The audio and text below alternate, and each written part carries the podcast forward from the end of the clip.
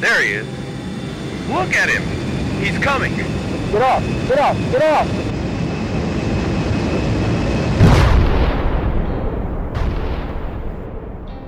¿Qué pasó en ese accidente de Tenerife?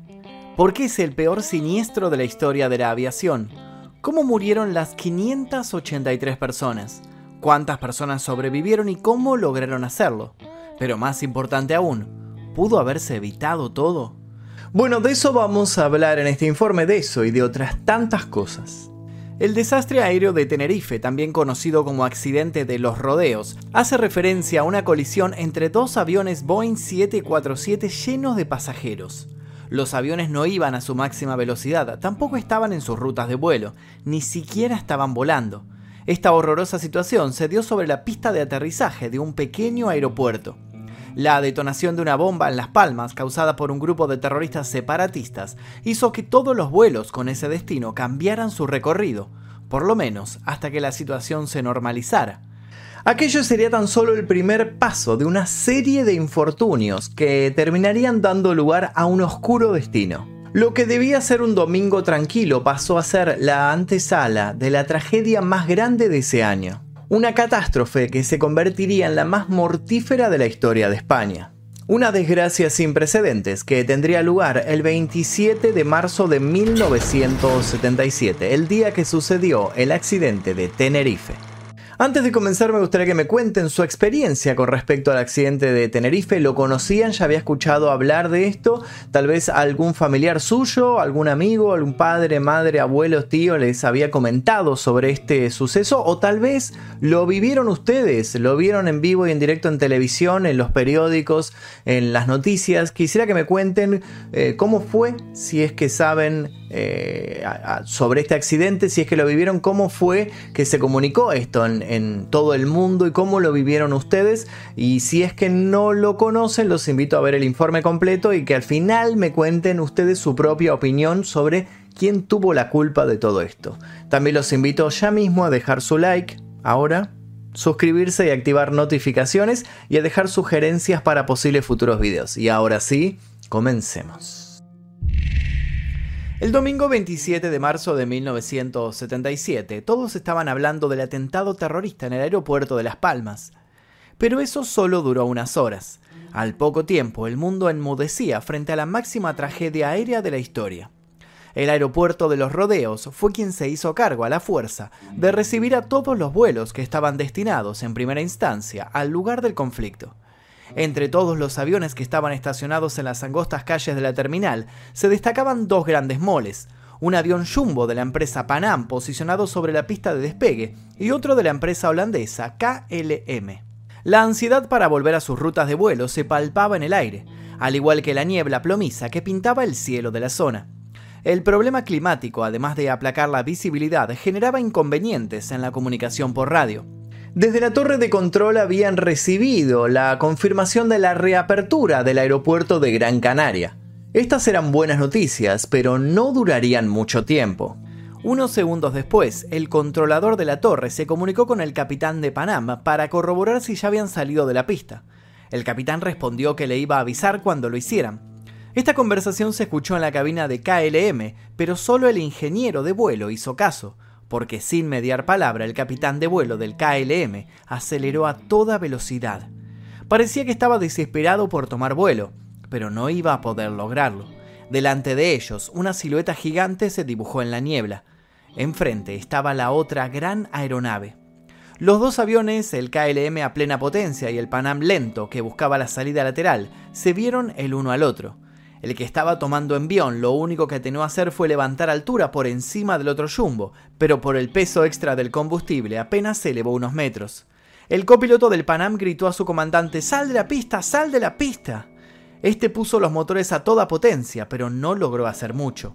Desde ese momento hasta el impacto iban a pasar tan solo 8 segundos. Los últimos segundos de la vida de un centenar de personas.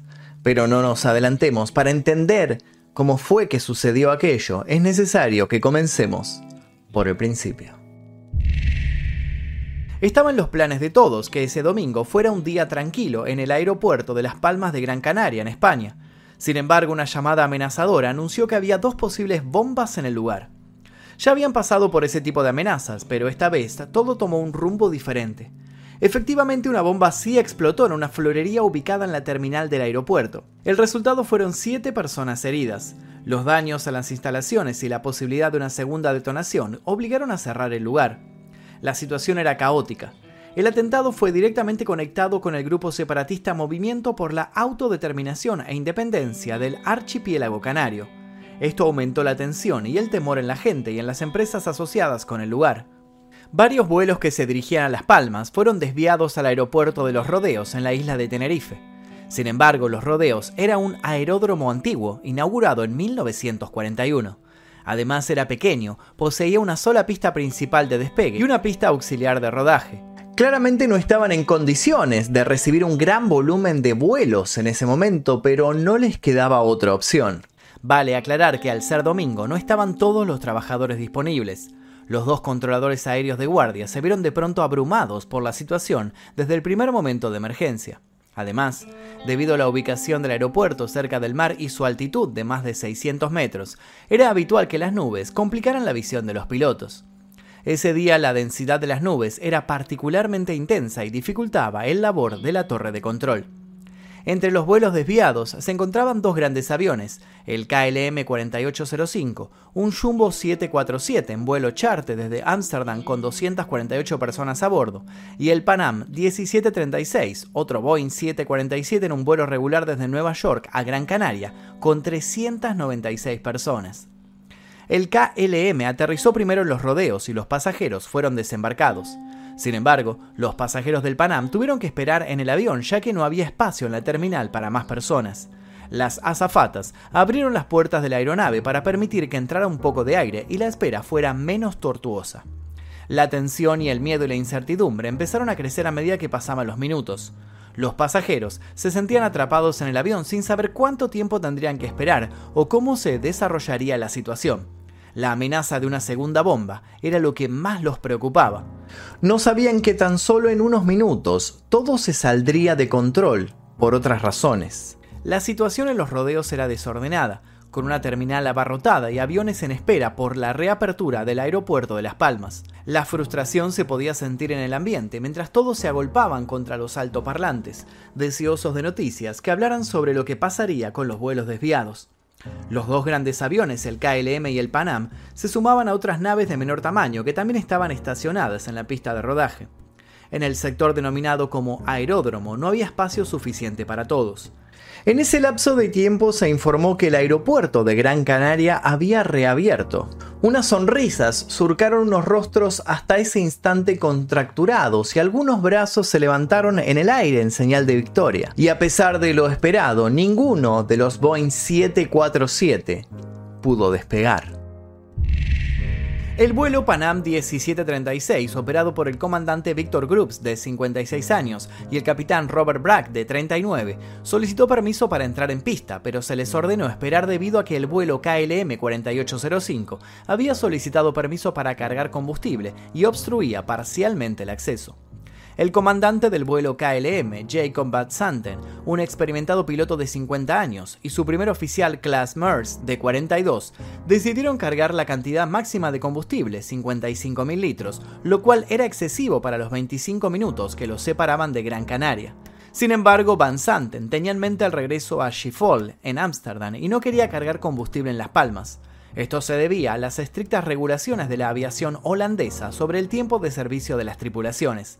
Van Santen solo tenía tres horas disponibles para aterrizar en Gran Canaria, descargar a los pasajeros y despegar nuevamente a casa. De lo contrario, tendría que suspender el viaje de regreso y pasar la noche en Las Palmas. La situación se volvía más complicada, ya que momentos después se notificó que el aeropuerto volvía a cerrar para un nuevo control que los haría esperar varios minutos más.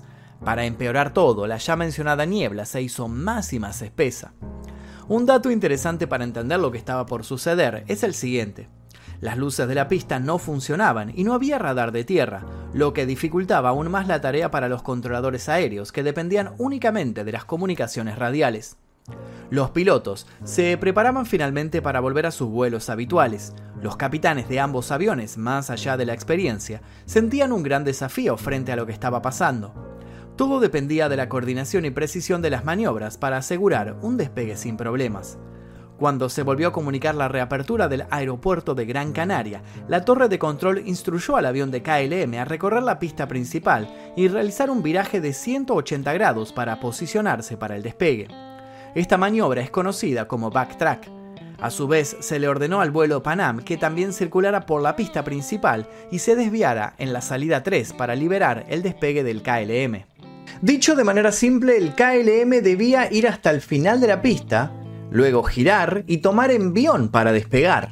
Detrás de este iba el avión Panam, que a mitad de camino debía desviarse un poco para poder darle lugar al KLM para que pudiera seguir su curso y despegar. Lo que sucedió es que mientras el Boeing 747 buscaba la salida número 3, la que le habían indicado para retirarse para hacerle lugar al, al avión que estaba por despegar, nunca encontró la salida estaba moviéndose, no encontró la salida, entonces todo se empezó a complicar.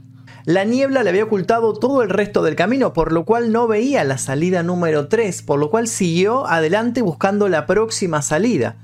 De esta manera todo se empezó a retrasar y se comenzaba a gestar la tragedia.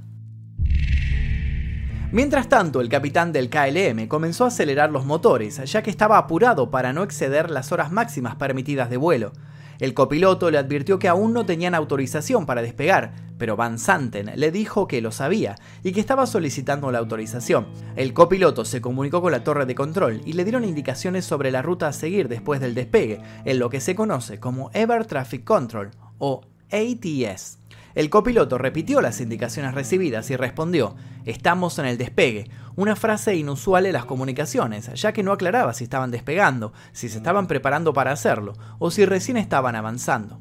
Antes de que el copiloto terminara su comunicación, el capitán del KLM comenzó a soltar los frenos y avanzó por la pista sin haber recibido el ok para hacerlo. El copiloto insistió por radio anunciando que estaban saliendo. El controlador, que no estaba muy acostumbrado a lidiar con tantos problemas a la vez, primero respondió afirmativamente, pero luego le dijo, para despegar espere que yo le voy a estar avisando. Minutos antes, el controlador de la torre le pidió al avión de Panam que avisara cuando dejara libre la pista, a lo que éste respondió, ok, avisaremos cuando dejemos libre la pista. Sin embargo, en el avión de Panam también estaban escuchando toda la conversación con el KLM. Sabían que el peligro era inminente. Se supone que en ese momento exacto sucedió un desperfecto técnico que generó una interferencia en las radios. Al parecer, esto ocurrió por una terrible sincronía. Dos personas intentaban hablar al mismo tiempo. La consecuencia, Van Santen no escuchó una parte crucial de la comunicación. Unos segundos después, el KLM aceleró a toda velocidad para despegar el copiloto del vuelo de Panam vio que el otro Boeing 747 se acercaba hacia ellos. Sal de la pista, sal de la pista, atinó a gritar desesperado. Y es así como nuestra historia vuelve al principio. Van Santen también avistó al Boeing de Panam e intentó una maniobra desesperada. Aceleró los motores al máximo para lograr un despegue rápido, incluso raspando la cola del avión contra el asfalto de la pista. Sin embargo, los 55.000 litros de combustible que el comandante había cargado poco antes se hicieron sentir. La vida y la muerte se separaron por apenas 7 metros y medio. Los motores del KLM golpearon el techo del jumbo de Panam de lleno, Luego el KLM se estrelló contra el suelo, arrastrándose antes de arder en llamas. El capitán del Panamá había hecho todo lo posible por virar en los escasos 8 segundos previos al choque, para evitar el rumbo del KLM, pero no pudo hacer más. Su avión también quedó destrozado en medio del fuego. Solo hubo sobrevivientes en la zona delantera del Jumbo, incluyendo a sus comandantes. Los 248 ocupantes del Boeing 747 de KLM murieron en el acto. Desde la torre de control no pudieron ver nada debido a la niebla, y fueron los pilotos de las otras aeronaves estacionadas, esperando para despegar, quienes alertaron de la tragedia. Minutos después, los bomberos y el personal de emergencia atendieron el enorme incendio del KLM. A medida que la niebla se disipaba, se dieron cuenta de otro foco de fuego que pensaron que era parte del avión de KLM que se había desprendido, pero al acercarse se dieron cuenta que se trataba del 747 de Panam. La aeronave había sufrido varias explosiones y uno de sus motores seguía funcionando, golpeando contra el suelo y lanzando pedazos de metal en todas las direcciones. John Cooper, uno de los mecánicos, recordó que quedó colgado de su cinturón de seguridad después de que el avión se partiera. Aferrándose a una parte del fuselaje, pudo escapar de las llamas. El copiloto también saltó a tierra desde los 4 metros que separaban la cabina de la pista y cayó sobre una superficie de pasto. Desde allí vio unas 50 personas en el ala izquierda del avión y comenzó a gritarles para que bajaran porque sabía que por la cantidad de combustible era factible que se produjeran más y más explosiones. Cinco minutos más tarde el avión Panam también explotó. Simplemente se deshizo. De las 396 personas a bordo del vuelo PP-1736 de la aerolínea Panam, solo 61 sobrevivieron, incluyendo 54 pasajeros y 7 tripulantes. Tenerife claramente no estaba preparada para las devastadoras consecuencias del accidente.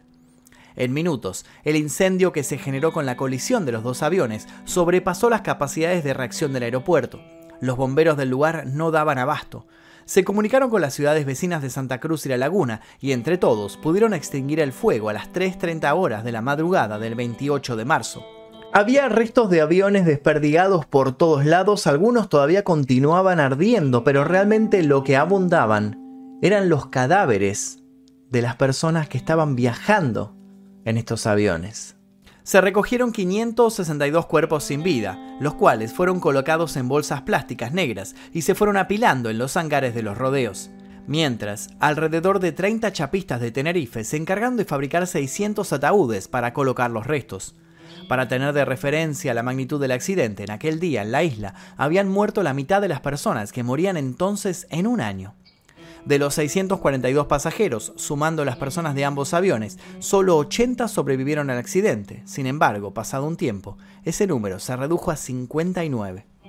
En la terminal de Panam, por días, hubo centenares de personas llorando, consumidas por la tensión y las horas que habían permanecido allí sin comer ni dormir en la eterna espera de saber si sus seres queridos estaban en la lista de sobrevivientes. Algunos no llegaron a darse cuenta de su muerte, otros agonizaron entre los escombros ardientes de los aviones, otros sobrevivieron, pero con el alto costo de lidiar con más del 70% de su cuerpo quemado. La investigación del caso fue exhaustiva. La recuperación de las cajas negras no fue fácil. A pesar de que se pudo dar con ella rápidamente, el daño que sufrieron fue considerable.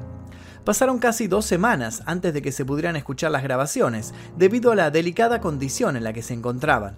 Los análisis se llevaron a cabo en los laboratorios del Consejo Nacional de Seguridad del Transporte de Washington. A pesar de los desafíos y del tiempo transcurrido, los equipos de investigación trabajaron sin cesar para descubrir cuál era la verdad detrás de este accidente. Expertos de Estados Unidos, España y Países Bajos participaron en el proceso. La colaboración internacional fue crucial para obtener una visión completa de lo que sucedió aquel fatídico día. Una vez develado el misterio, las cajas negras proporcionaron pistas importantes sobre las circunstancias que llevaron al accidente. Si hablamos de números y estadísticas, se puede decir que hubo 200 millones de dólares perdidos en una hoguera de 400.000 litros de combustible y otros 250 millones de dólares en el aire, que debería ser la indemnización por los seguros. Esta tragedia obligó a una revisión y modificación profunda del mundo de la aviación internacional. A partir de este momento, muchas cosas cambiaron para siempre en términos de medidas de seguridad, técnicas y lenguaje. Dado que uno de los factores que contribuyó al gran accidente fue la niebla, se instalaron en los aviones sistemas de navegación automática para la niebla. A partir de la tragedia, la cultura de las cabinas de los pilotos también cambió. Ahora, todos los tripulantes de cabina están entrenados y tienen derecho a cuestionarse entre ellos, sin importar su rango. Se introdujeron cambios radicales, como el énfasis en el inglés como lengua de trabajo común, utilizando frases estándar. El control de tráfico aéreo ya no podría utilizar palabras como OK o Roger. Además, la palabra take off, despegue, solo se pronunciaría cuando se diera permiso para el despegue real se establecieron numerosos procedimientos adicionales, detallando específicamente cada paso del protocolo de despegue. Los investigadores llegaron a la conclusión de que el uso de terminologías no estandarizadas habría llevado a las confusiones. Además, las transmisiones de los dos aviones de la torre de control no fueron recibidas correctamente. El operador de radio hablaba al mismo tiempo con ambos, lo que provocaba que se bloquearan mutuamente. Más allá de los cambios pensados a futuro, surgieron varias hipótesis y teorías acerca de lo sucedido. Vale aclarar que gran parte de estas hipótesis surgieron por parte de la prensa o también de los trabajadores de las aerolíneas, pero quisiera conocer su punto de vista. ¿Qué opinan ustedes sobre estas teorías? ¿Cuál piensan que es la más acertada? En primera instancia, los dedos apuntaron hacia el pequeño aeropuerto del rodeo. Claude Boucher, quien trabajaba para Air France, dijo que en una escala de 1 a 10, en lo que se refiere a seguridad, ese aeropuerto tenía cero, siendo solo una alternativa de emergencia. Otros dijeron que la mencionada niebla había sido el peor elemento de la catástrofe. ¿Recuerdan la detonación de la primera bomba y la amenaza de la segunda? Bueno, el coronel Pedro González García, quien fue jefe de seguridad en el aeropuerto de Las Palmas, contó que el responsable de esa triste situación se llamaba Antonio Cubillo, líder de un movimiento separatista que buscaba la independencia del archipiélago canario. Justo al mismo día del trágico accidente, por la mañana, él y cuatro de sus cómplices fueron los que colocaron dos bombas en un puesto de flores.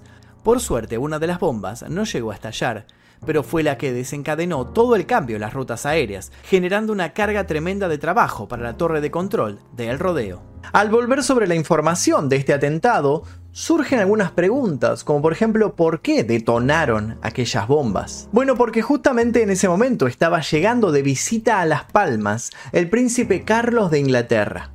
Pero entonces, ¿quién tiene la culpa? La torre de control al parecer no era la adecuada para el trabajo que se estaba realizando. Primero porque no era normal que operasen con aeronaves tipo Jumbo.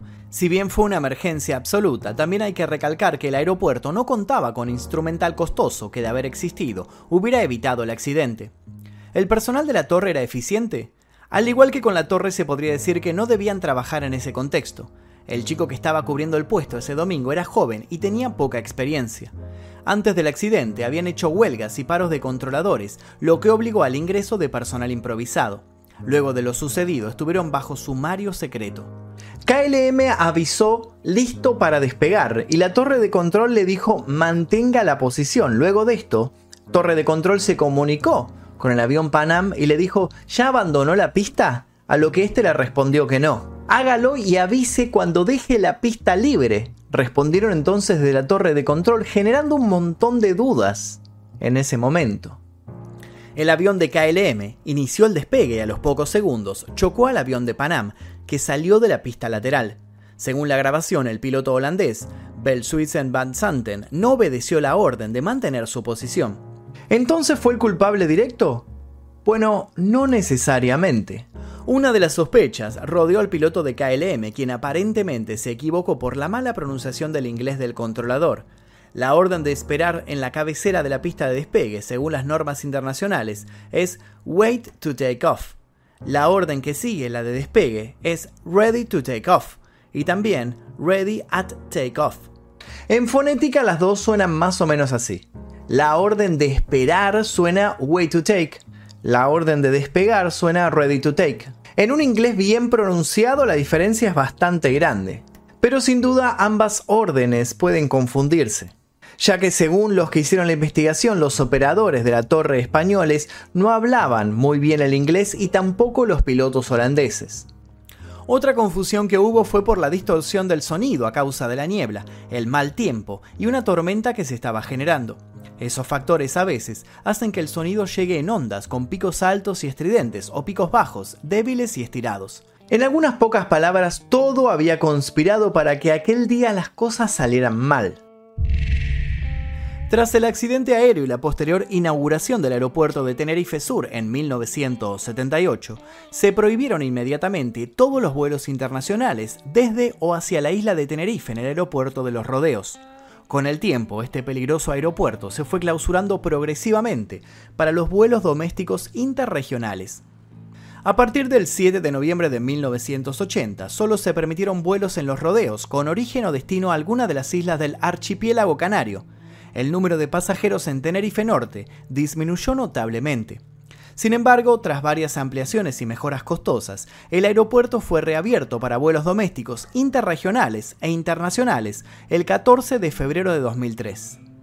Los radares de tierra, que antes solo se encontraban en pistas de grandes ciudades como Londres, Nueva York o París, comenzaron a incluirse en la mayoría de los aeropuertos.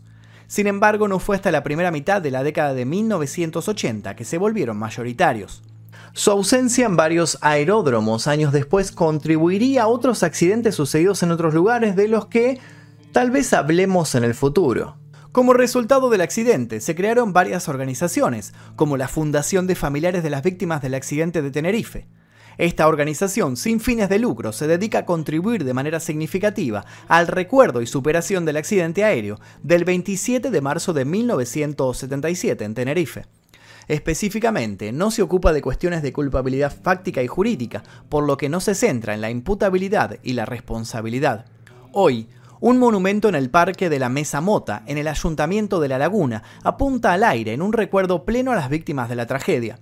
Esta obra del artista holandés Rudy van de Wind, de 18 metros de alto, muestra una escalera de caracol que asciende a las nubes. Lamentablemente, esta tragedia dejó una huella imborrable en la historia de la aviación.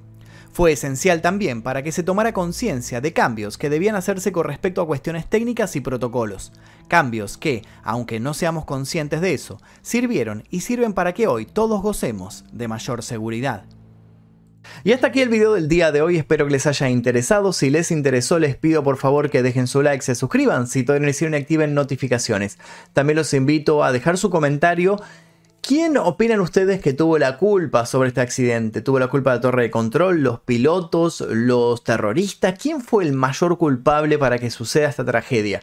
Quiero leer sus comentarios aquí debajo y también los invito a dejar sugerencias para posibles futuros videos. Yo les dejo un par de videos aquí para que sigan haciendo maratón. Sin nada más que decir, me despido. Mi nombre es Magnus Mephisto y esto es El Día Que. Exploración X, mi primer libro, ya se encuentra disponible en todas las librerías. Te dejo el link aquí debajo para que lo consigas en formato físico y en ebook.